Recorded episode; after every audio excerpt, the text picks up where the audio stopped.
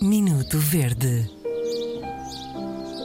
Está a faltar o nosso homem que estraga Não, jingles tá- e não, genéricos. Não, senhor, não, está muito bom, está muito bom. Ora, muito bem, hoje eh, temos aqui uma coisa muito singela, muito curtinha, muito pequenita, eh, mas com eh, um poder de irritação tremendo. Ora, escreveu-nos o nosso Hugo Souza. Bom dia, bom dia, Hugo. Diz ele: Fico verde com aquela pinga de água que consegue sempre entrar pelas costas, por mais que estejamos equipados. Há sempre uma pinga malandra que nos faz congelar o corpo.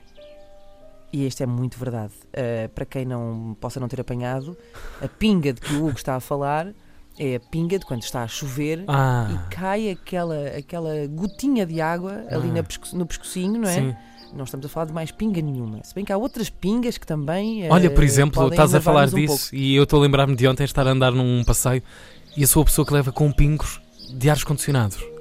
Muito irritante Podia também. ser pior, eu sei. Mas isto, eu acho que eh, essa questão que estás a levantar eh, também se aplica aqui à do nosso ouvinte Hugo Souza, porque ele Uhum. não especifica se é eh, a pinga da chuva ou a pinga do ar-condicionado. Uhum. E a pinga do ar-condicionado não só provoca, provoca irritação, como provoca nojinho também, não é? É. Uma pessoa sabe Aquela que tubagem. água será esta, não é?